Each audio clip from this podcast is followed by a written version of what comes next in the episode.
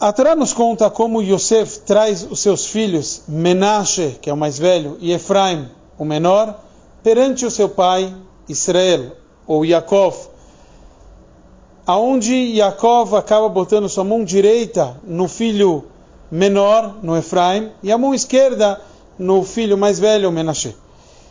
Naquele momento, Yosef fala para o pai: Pai, não é assim, não é justo você colocar a mão direita no filho menor no Efraim, você deveria colocar a mão direita no Menashe.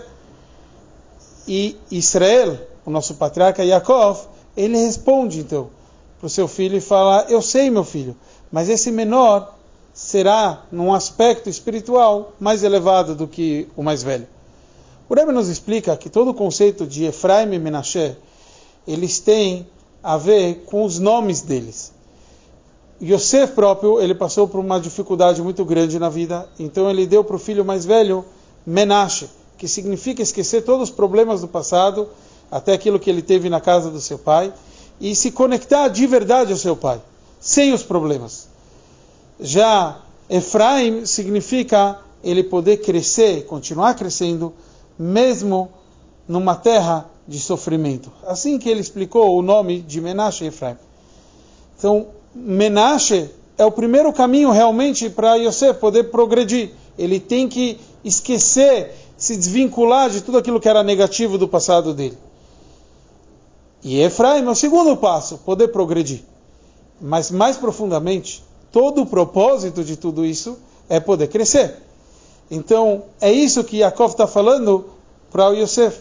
Eu sei, meu filho, eu sei quem é, eu sei qual é a ordem das coisas, mas o Efraim é o propósito de tudo.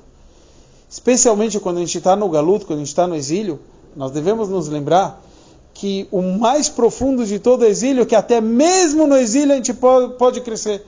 E justo quando alguém, na verdade, nunca viu o Beit HaMikdash, não tem lembranças do passado, não tem essa conexão antes da destruição, e mesmo assim ele pode crescer, essa é o mais profundo, isso que é a conexão com o nosso patriarca, com Yaakov. Por isso, Yaakov vivia mais o propósito do Efraim e o, e o Yosef, que teve que lutar com o seu passado e se conectar ao seu pai, ele vivia antes com o Menashe. Que a gente possa implementar na nossa vida um crescimento sempre, mesmo no Galut, e já em breve chegar a vinda de Mashiach, Bezrat Hashem.